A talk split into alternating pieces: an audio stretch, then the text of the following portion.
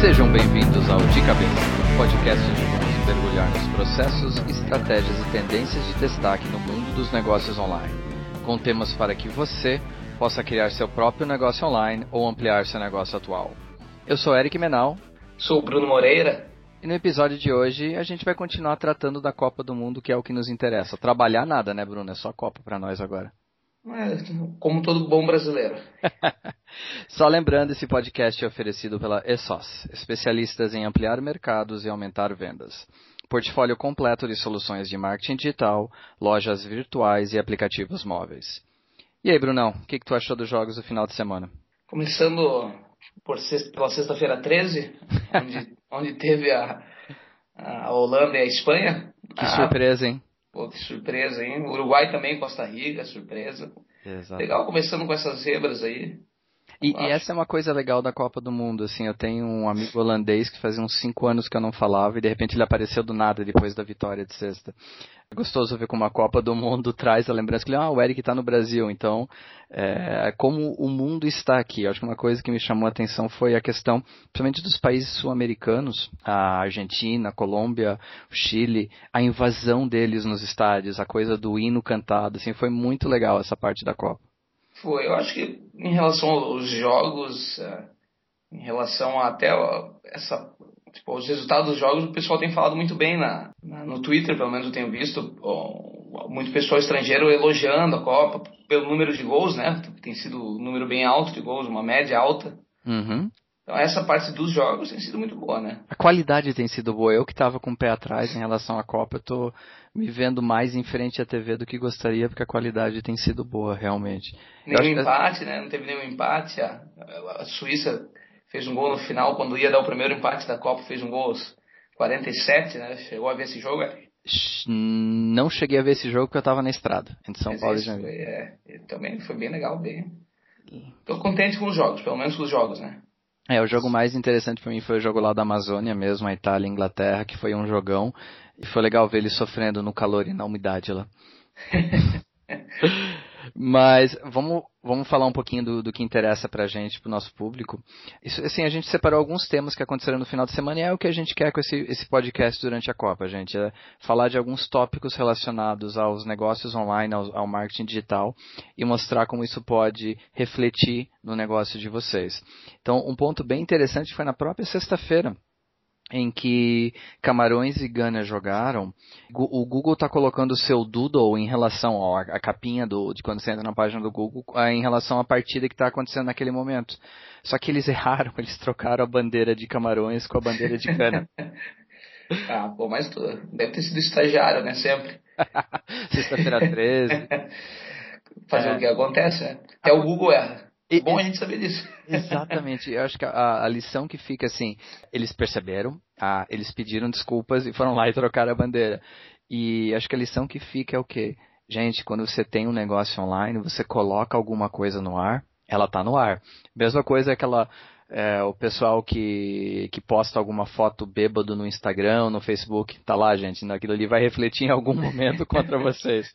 Mas tá nos negócios, é. se, se, a gente posta alguma informação errada, acontece, assim, acontece. A gente edita milhares de vezes, a gente planeja, mas acontece o, assim, o, a grande lição é não tentar esconder, é, é, é, saber reagir e não tentar esconder. Então, assim, ó, na minha opinião, a postura do Google foi perfeita. Pedimos desculpa, trocamos, botamos a bandeira correta, bola para frente. Exatamente. Uma aula de o que tem que fazer quando esse tipo de coisa acontece. Basta. Tipo, a gente às vezes quer ser rápido porque a internet tem esse time dela, né? A gente tem que colocar o que a gente fizer de errado, basta que responda porque as pessoas já vão atacar, né? A gente erra, as pessoas são rápidas para nos criticar. Então basta que responda sem criar mais rebuliço sobre isso. E... Exatamente. E, coloca, e colocar na lista, no teu processo interno, colocar na lista para evitar que aconteça de novo, né? Exato. Porque as pessoas perdoam uma vez, mas se acontecer um erro na segunda vez que tiver algum impacto, aí a coisa começa a complicar um pouquinho mais. Perfeito. Um outro ponto interessante foi no final da semana passada. Ah, por incrível que pareça, eu ainda tenho uma conta do Hotmail. que hoje em dia ainda agora é o Outlook, né? Assim, eu amo o Outlook, a, a, ferramenta em si, todos os meus e-mails eu gerencio através do Outlook, mais o do Office, né? Mas o quem o antigo ou quem usa Hotmail e quem é parceiro comigo sabe que hoje em dia a plataforma online da Microsoft basicamente é uma quase uma réplica do, do Gmail, é o Outlook, né? Eles chamam de Outlook. Mas uma coisa muito interessante foi no final da semana passada, a Microsoft mandou um e-mail para os seus usuários falando de uma atualização nos termos de serviço. E nessa atualização eles colocaram de forma muito clara que eles não utilizam qualquer informação, seja foto, seja informação do e-mail, seja qualquer coisa que está na, na, tua caixa do, do Outlook, do Hotmail, para fazer propaganda.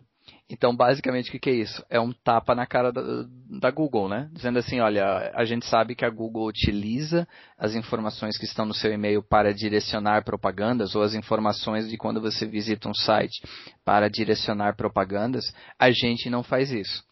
Eu... E, e aquele... O...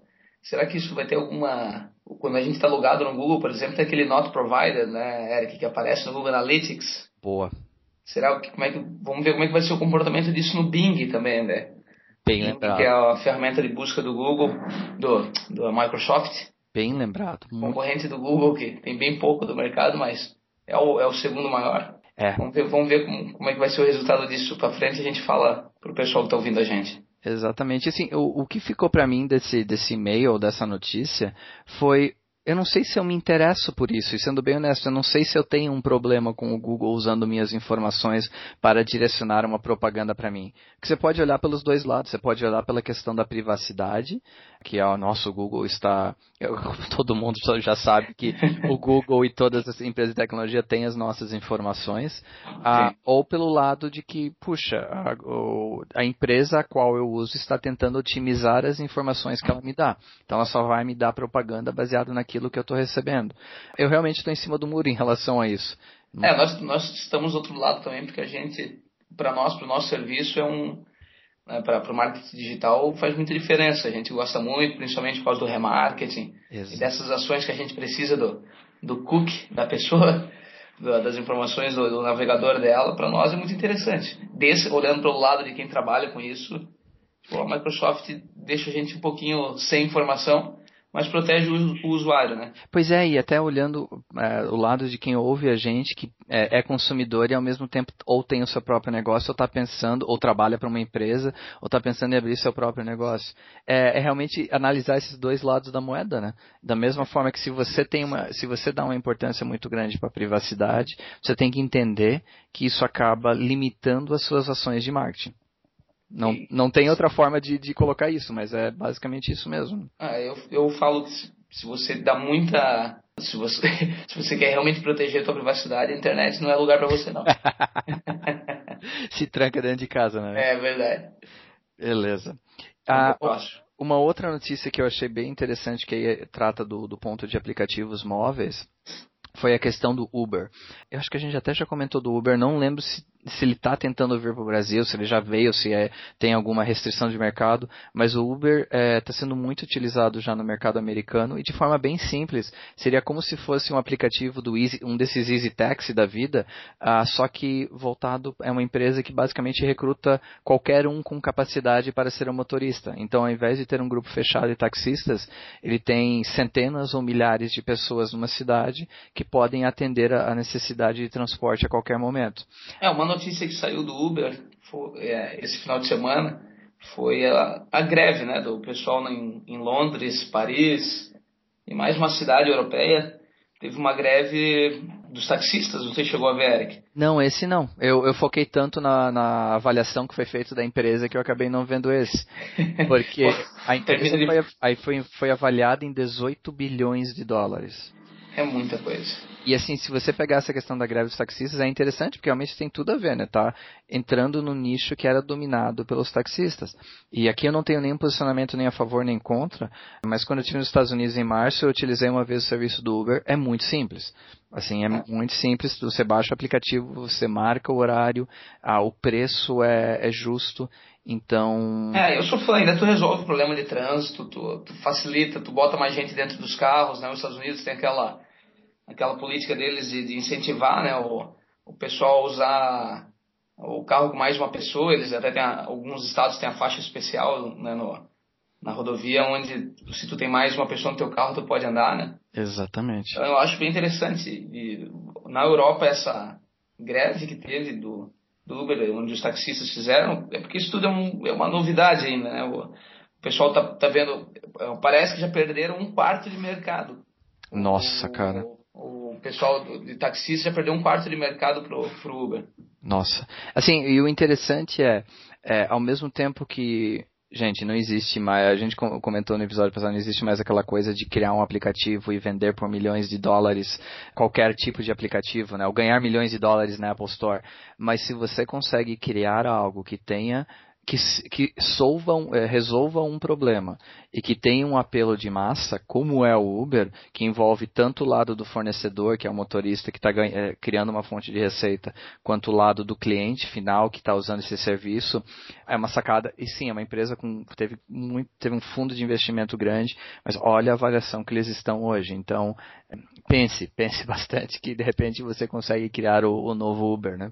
É verdade. Não, eu tô louco para que ele venha pro Brasil, para que a gente possa usar aqui. Aqui talvez tenha uma coisa um pouco cultural, né? A gente tem.